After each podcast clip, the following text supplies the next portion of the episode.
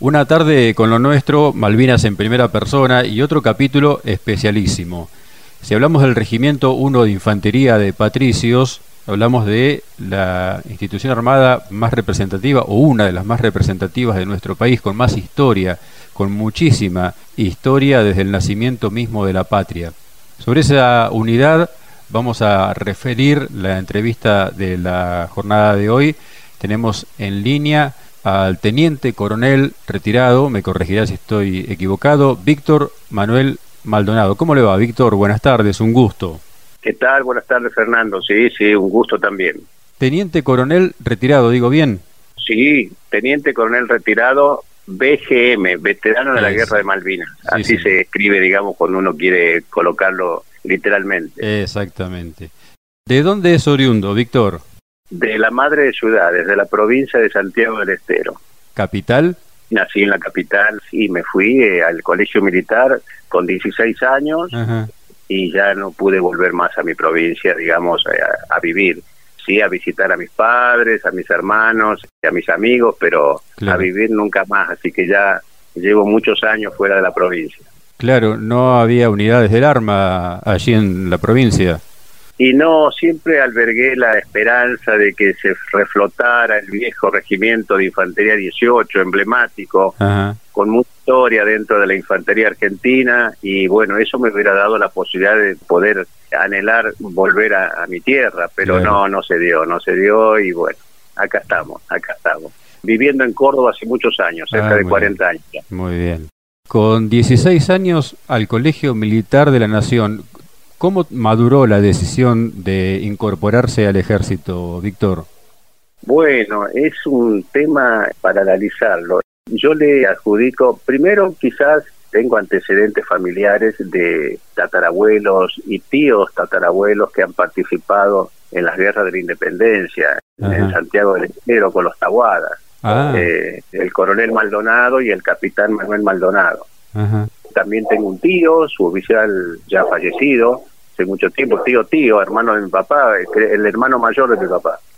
Y después, en mi casa en Santiago del Estero, es de dos plantas. En la parte de arriba vivió después un tío solterón que tuve, que se casó como a los cincuenta y pico de años. Mientras tanto, esa casa estuvo desocupada. Entonces se alquilaba y da la casualidad que la gente que lo alquilaba, quizás porque está bien ubicada, está céntrica, eran militares del 18 de infantería. Y yo de chico recuerdo ver estacionado un jeep en la puerta de mi casa, entrar y salir gente de uniforme. Así que bueno, yo a todo esto le adjudico de que fue de alguna manera madurando en mi cabeza hasta que un día solito, después de un viaje que hice a Córdoba a visitar unos tíos, volví y le dije a mi papá, quiero entrar al colegio militar.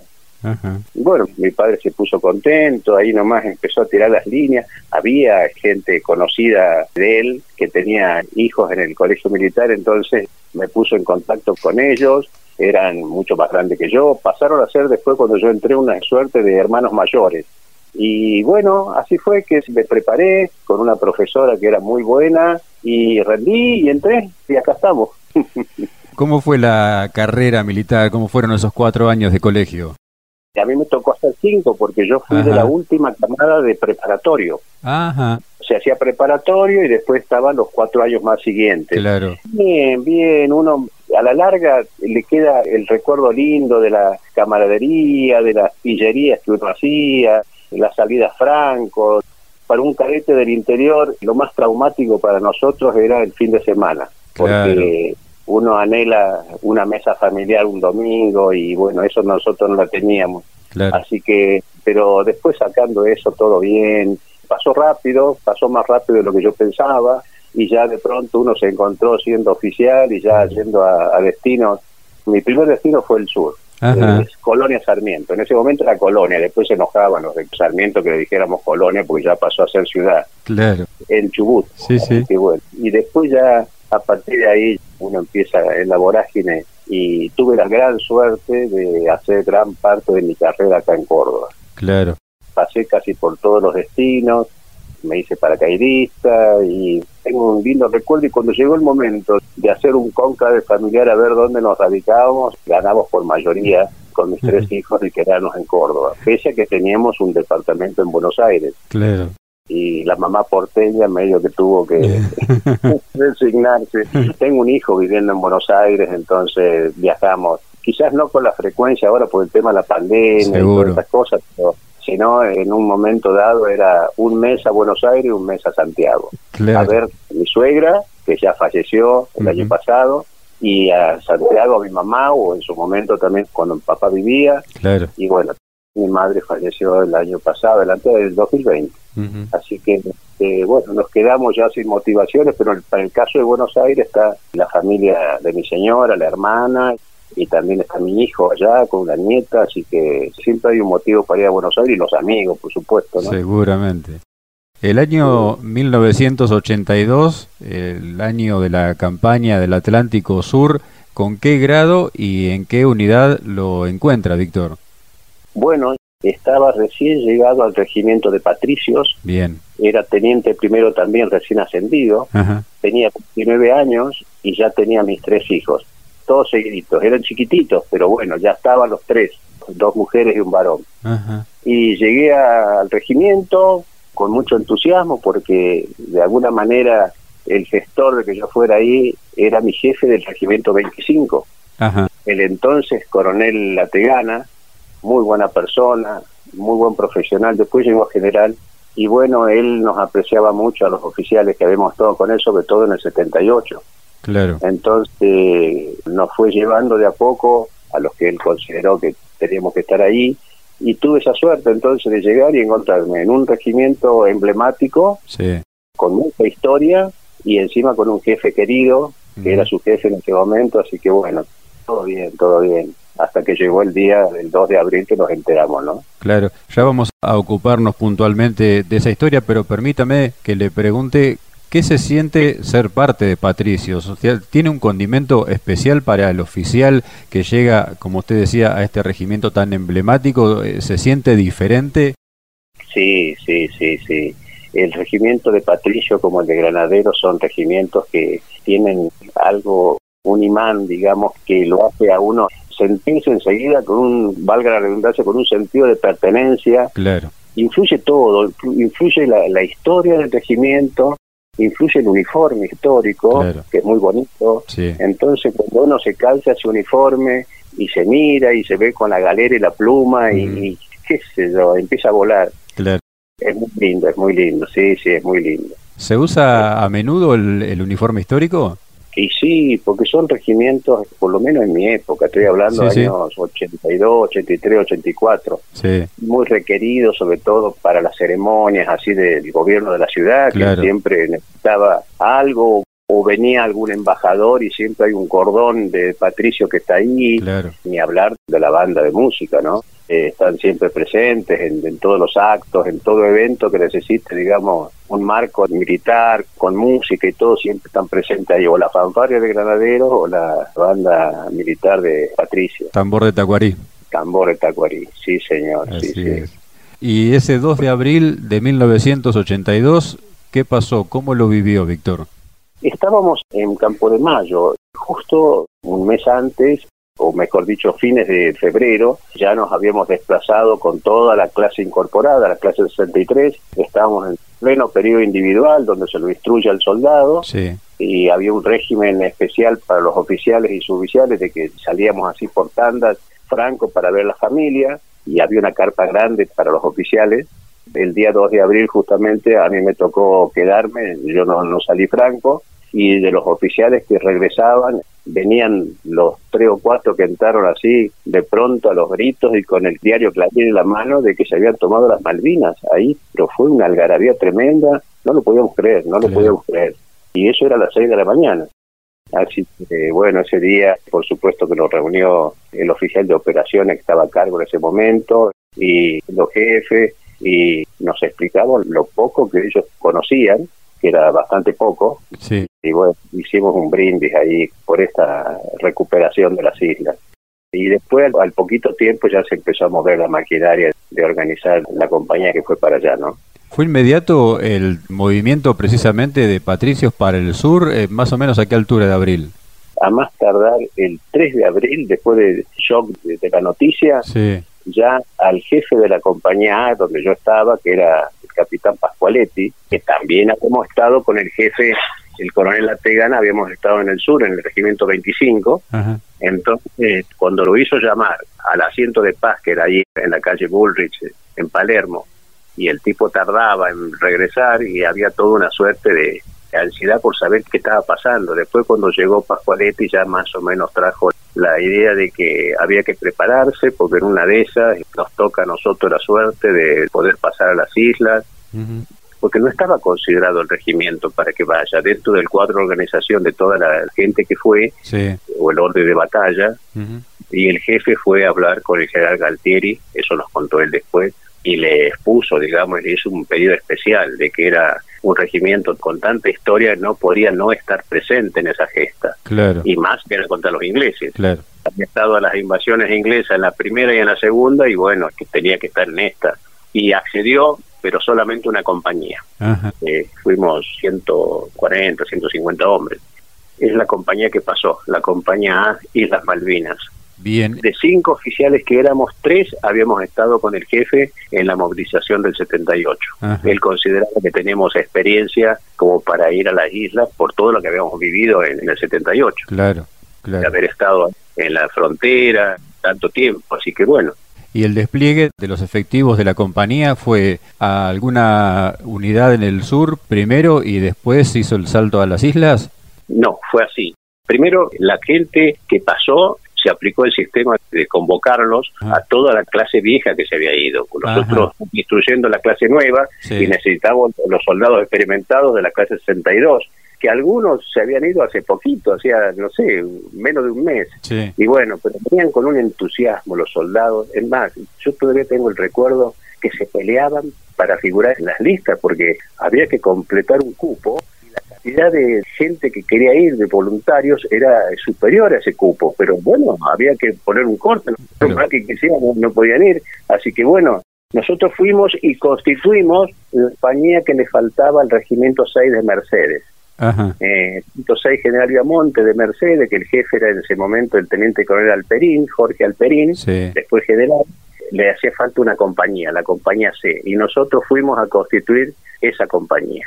Bien. Eh, o sea que en las Malvinas estuvimos con el Regimiento 6 y el paso fue prácticamente inmediato. Es decir, el día que se llegó la orden de trasladarnos, nos fuimos hasta Río Gallego, estuvimos un par de horas ahí, nos dieron un mate cocido caliente, yo me acuerdo que era de noche, este, hacía mucho frío y enseguida ¿no? ya pasamos a las Malvinas, toda la compañía fraccionada, ¿no?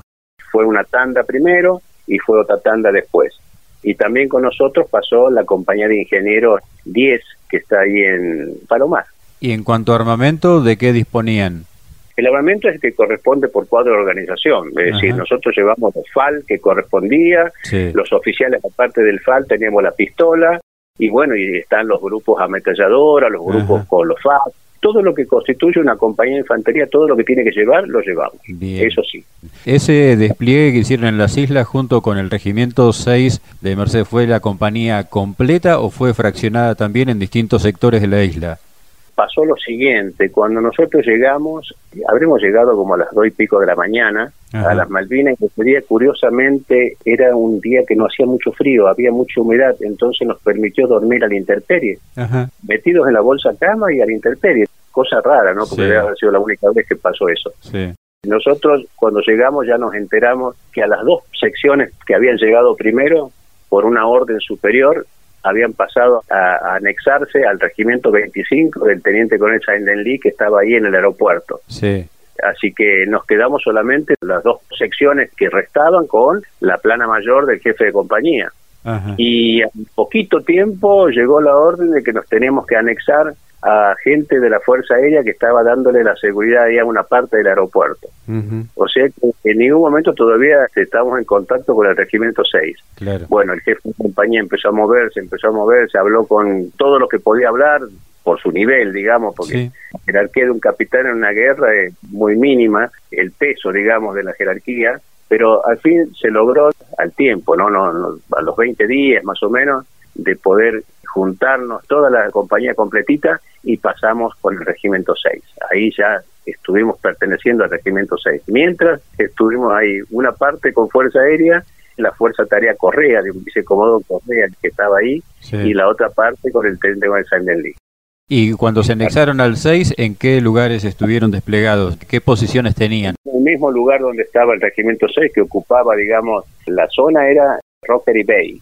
A continuación del aeropuerto que estaba el 25, le seguía el Regimiento 6. Sí mirando siempre al mar, ¿no? Sí, sí. Todas las posiciones nuestras apuntaban porque nosotros teníamos en ese momento la información de que el chubasco iba a venir por el mar. Claro. Después la maniobra vino distinta, pero bueno, pero nosotros estábamos mirando al mar y los esperábamos por el mar.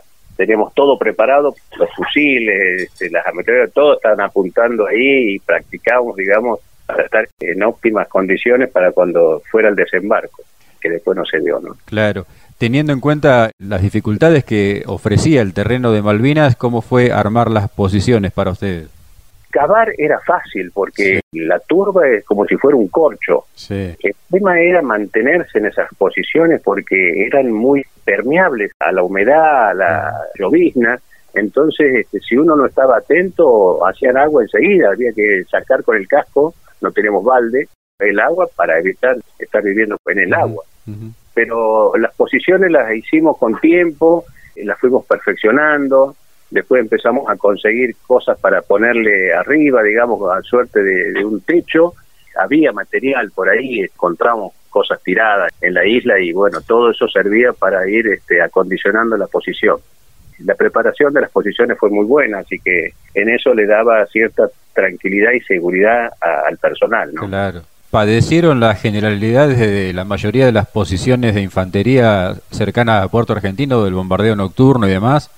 Sí, sí, nosotros sufrimos porque, no sé, siempre teníamos a quien echarle un poco la culpa. En un momento dado vino gente de Córdoba, que nosotros nos alegramos mucho porque era el grupo Artillería 4, a cargo del teniente coronel Quevedo, que era el jefe brillante hombre. Bueno, cuando pusieron los artilleros ahí prácticamente cerca de nuestras posiciones, cruzando la ruta que unía el aeropuerto con el pueblo, al poco tiempo les llegó la orden de trasladarse a otro lugar y dejaron, no había muchos camiones, digamos, como para transportar, se hacía todo medio a lo plita, ¿no? Así que esa munición muchos la dejaron tirada ahí en la banquina de la ruta. Y cuando cascoteaban los ingleses, ya sea desde el mar desde el cielo con los aviones o el ñoneo terrestre, veíamos que los proyectiles picaban cerca y decíamos, si llega a picar uno ahí, se arma el desastre. Claro. Y así estamos medio enojados con los artilleros porque nos habían dejado toda esa munición ahí, pero puntualmente a nosotros no nos tiraban, le tiraban realmente al regimiento más castigado que hubo, que fue el regimiento 7, con asiento de la Plata. Sí. El regimiento 7 sufrió mucho el bombardeo pero todos esos proyectiles pasaban por nuestras cabezas y algunos eran cortos y caían cerca, entonces bueno, vivíamos siempre con el Jesús en la boca porque sentíamos la potencia de, estar sujeto a, este bombardeo sin respuesta, es decir, sin respuesta, digamos, que hubiera una paridad de, de alcance, ¿no?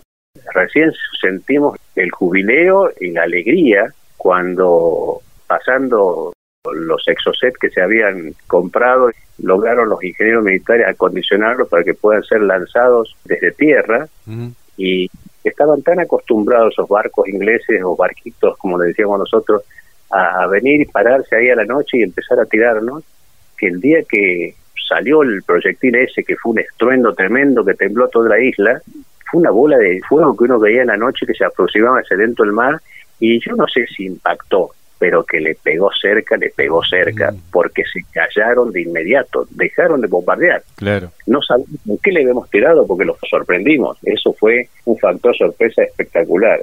Y por supuesto, la hija, no sé por qué, uno gritaba algo y se sentía en otra punta, tenía una propalación tremenda y se mm. sentían los apucay de los soldados correntinos y todo. Así que fue un día de una noche de algarabía, eso en medio de los bombardeos y la verdad que fue una cosa linda para recordar.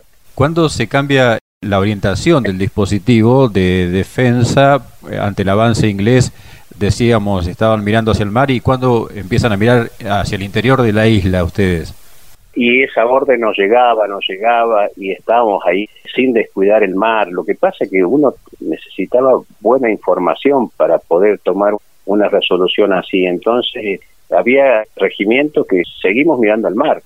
Lo que pasa es que después venía la orden de que designaran una fracción X para ir del otro lado del pueblo a contrarrestar el ataque que venía por dentro, por tierra. Claro.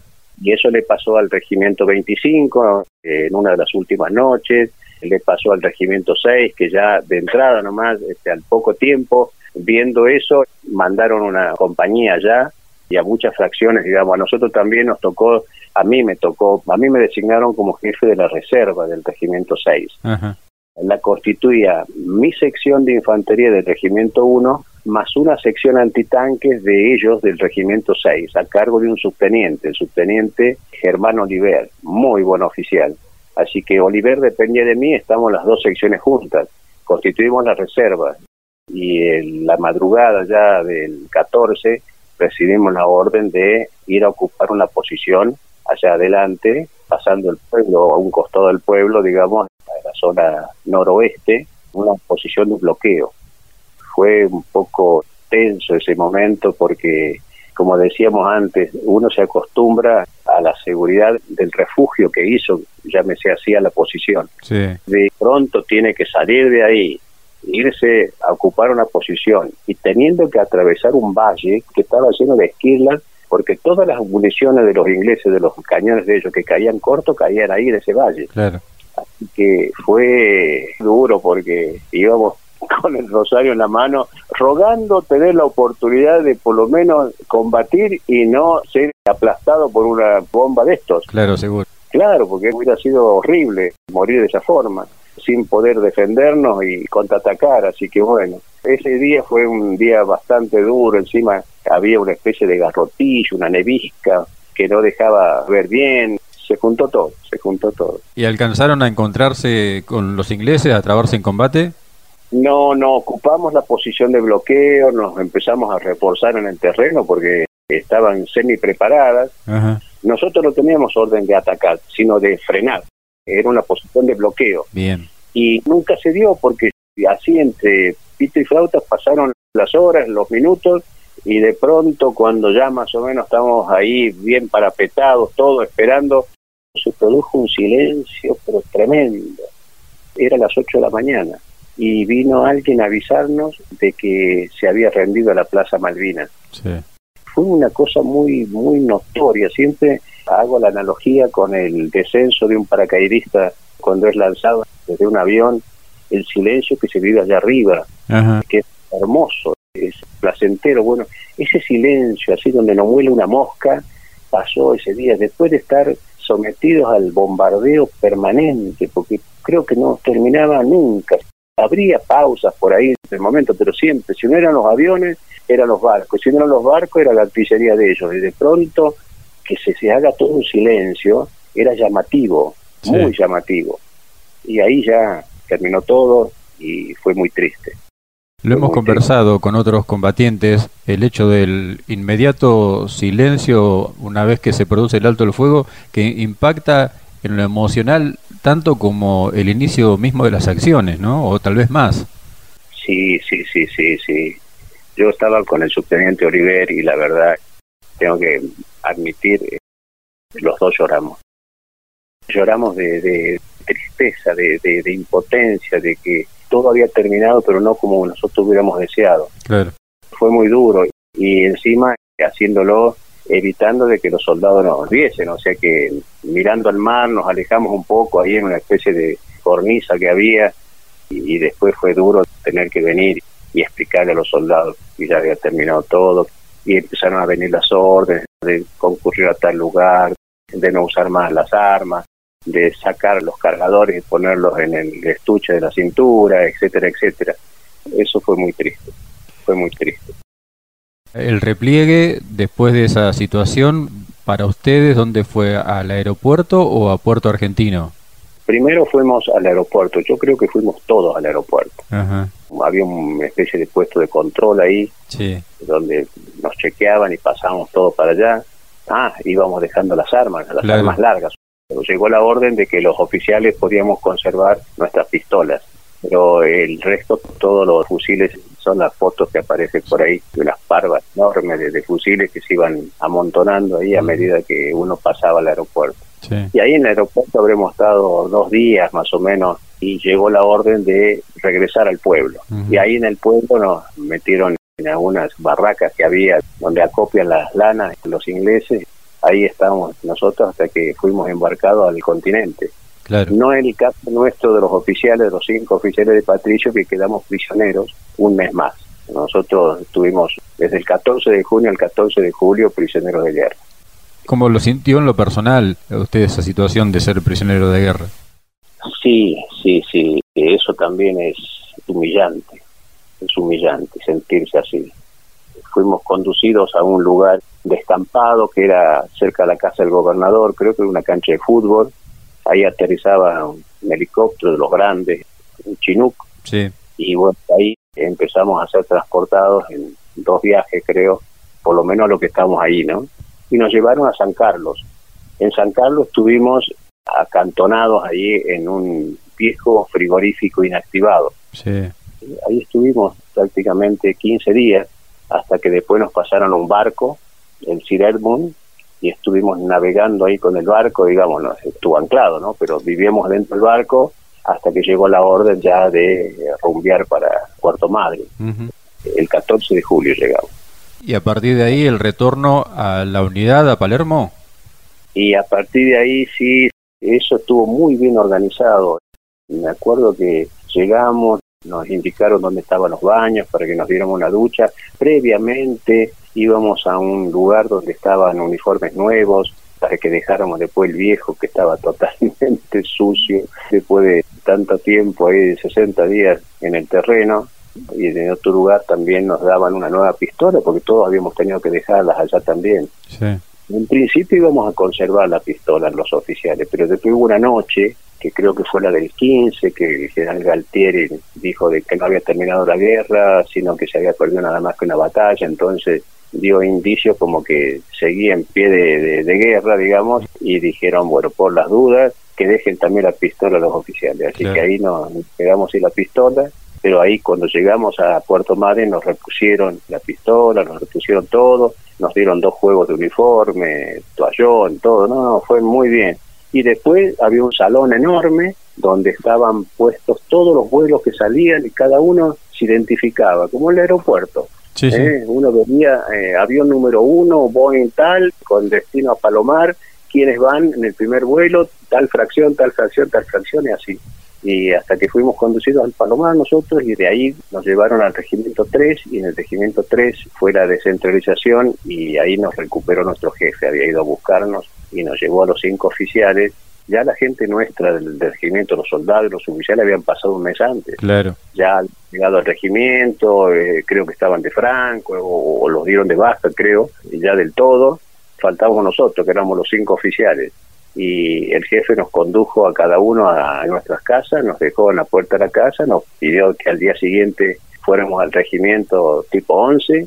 ahí fuimos, hubo una suerte de charla en forma individual con él, él ya sabía todo, la actuación de cada uno, los soldados habían contado, los oficiales.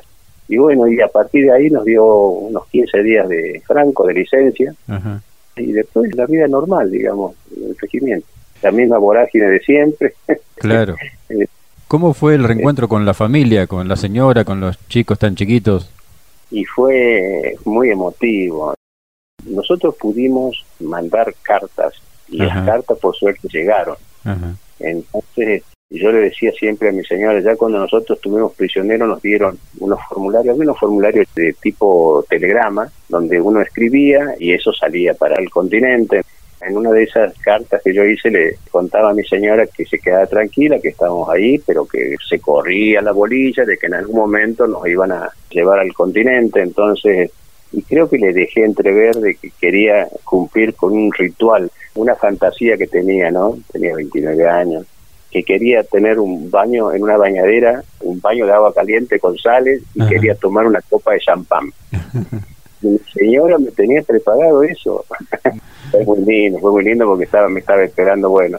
Y lo que más me sensibilizó fue la mocosita, la más chica mía, María Florencia, porque la mayor es del 78, tenía tres años y medio, que ella cumple en junio. El varón del 80, o sea que tenía dos añitos. y la más chiquita es del 81, de enero, o sea que tenía un año y pico. Y no me reconoció, no me ah. reconoció y yo en medio que empecé a lagrimear porque no, no, no, no entendía en mi cabeza cómo mi hija no me podía reconocer. Claro. Pero claro, había estado tres meses afuera y era tan chiquita que ella misma me vio y no me reconocí y se largó a llorar. es un recuerdo que lo tengo recurrente, ¿no? Lo tomo con cariño ya al final porque hay que tomarlo así. Y fue muy lindo, fue muy lindo el regreso, de estar con los hijos, con la esposa, con los familiares, así que fue muy lindo. El regreso fue bien, a nivel familiar fue muy acogedor. Víctor, ¿tuvo bajas la compañía de Patricios en Malvinas? La que pasó desde el principio no, pero al final, en la noche del 8 al 9, pasó un compañero mío, el teniente primero Carlos María Ferrari del CEL. Pudo pasar después de varios intentos porque estaba jodida la cosa.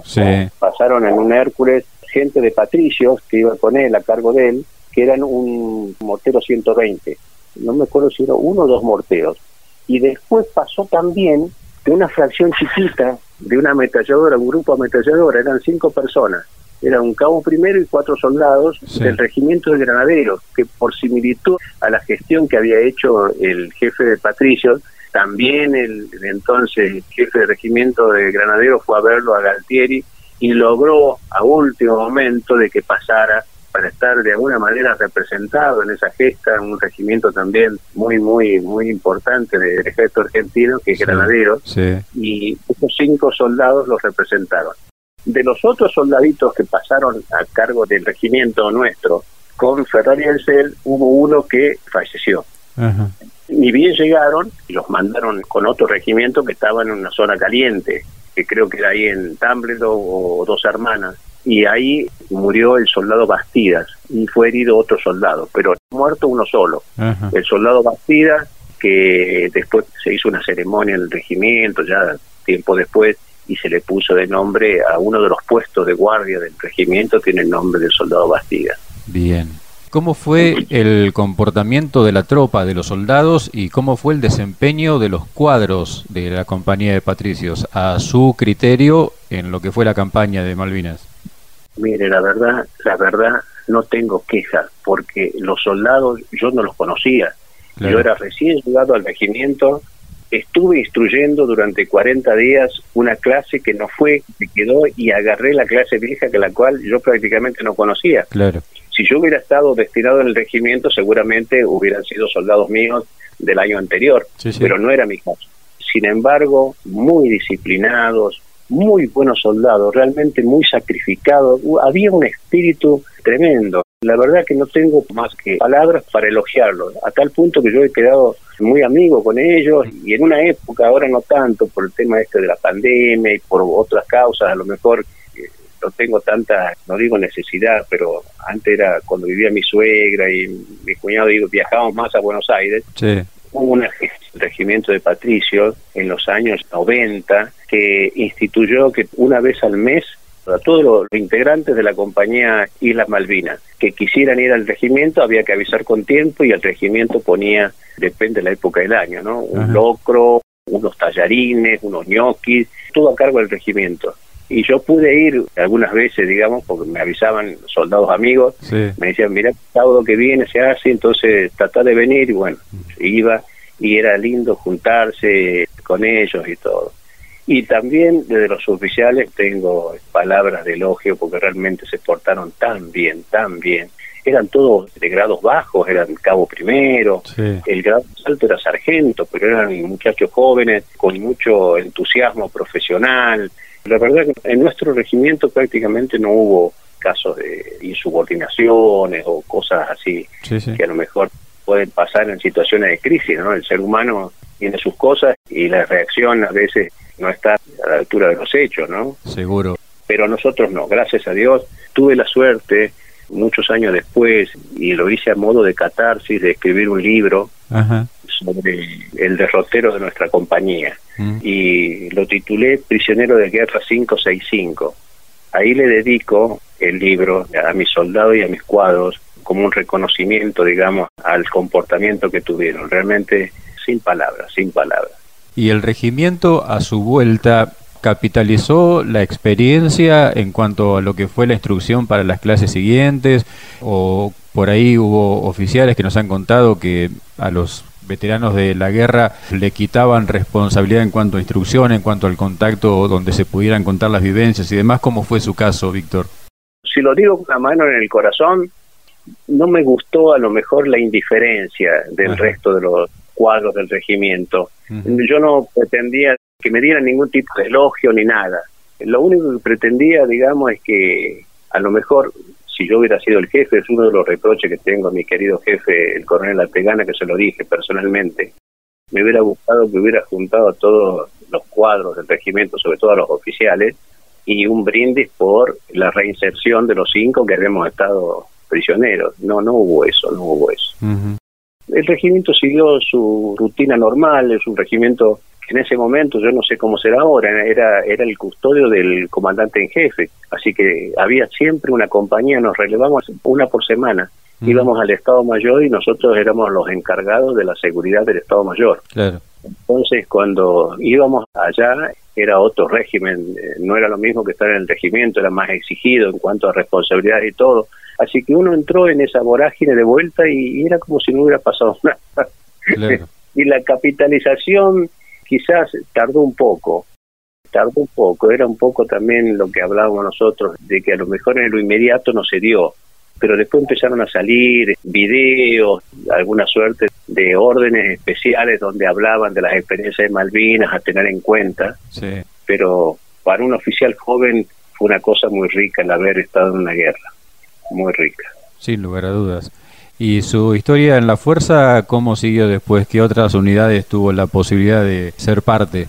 Después del regimiento hice el curso de inteligencia en la Escuela de Inteligencia en el año 85 y me salió el pase a, la primera unidad de inteligencia que fue acá en Córdoba y después de Córdoba me fui a hacer la escuela de guerra, después de la escuela de guerra volví, estuve en la cuarta brigada de paracaidistas, de la cuarta brigada tuve también la suerte de ser designado jefe de compañía del tercer cuerpo, que comprendía 10 provincias del noroeste, para ir a representar al ejército a Naciones Unidas cuando se cae la Yugoslavia.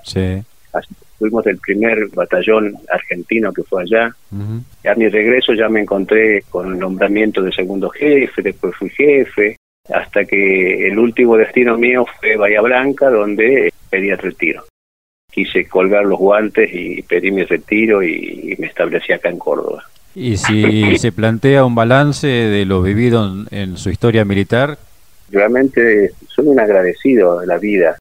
Eh, tengo la posibilidad de rendir la tesis que todo profesional quiere hacerlo, ¿no? Bien, bien, bien. Me fue muy bien.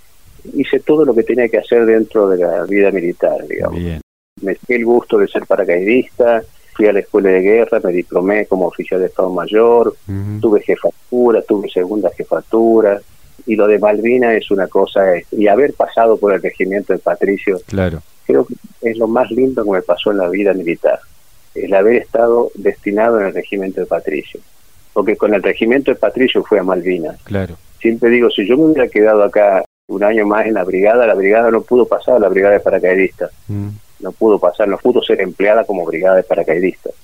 Pero en el caso mío realmente soy un afortunado. Yo me acuerdo siempre, tengo presente al regreso de Malvinas, este, uno de los oficiales más con cierto peso en el regimiento, más allá de, su grado, era teniente primero antiguo, casi capitán ya, me miró así con cierto dejo de tristeza, ¿no? Y me dice, negro, ¿cómo te envidio? Ah. A mí la historia me pasó por el costado. Claro. Me quedó grabada esa palabra, ¿no? La historia me pasó por el costado. Así que por todo eso creo que fui afortunado en la vida militar. Y a casi 40 años de la historia, ¿cómo se ve Malvinas ahora? Y ahora ya está en manos de la diplomacia. Yo creo que una recuperación por la fuerza no va a ser factible, no lo va a permitir el sistema mundial. y yo creo que va a radicar todo en la habilidad que tenga la diplomacia argentina para poder conseguir una recuperación, no sé si total, pero como establecía la 502, que era un, gobierno tripartito, Naciones Unidas, Inglaterra y Argentina. calculo que algún día se dará. No creo que esté la voluntad de los Kelper de querer pertenecer a Argentina. Va a haber que trabajar mucho en eso. Los ingleses están muy cerrados a tratar el tema. Sí. Así que lo veo difícil, ¿no? Lo veo difícil. Teniente Coronel de Infantería, veterano de Guerra de Malvinas, Víctor Manuel II Maldonado, santiagueño. Muchas gracias por este testimonio, muchas gracias por su aporte a nuestra historia, por lo que hizo en las islas, por lo que siguió haciendo después, porque seguramente su experiencia le habrá volcado de la forma que pudo para sus subalternos, así que un agradecimiento muy, muy especial en nombre de este espacio que se llama Malvinas en primera persona y que pretende llevar las voces de los combatientes a todo el pueblo argentino. Bueno, muchísimas gracias también a usted, digo Fernando, por ese entusiasmo y por esta consigna autoimpuesta de querer reflejar, digamos, las vivencias de lo que estuvimos eh, en la guerra de Malvinas. Es muy rico para toda la gente que lo escucha y, quiere saber un poquito más de la historia argentina reciente.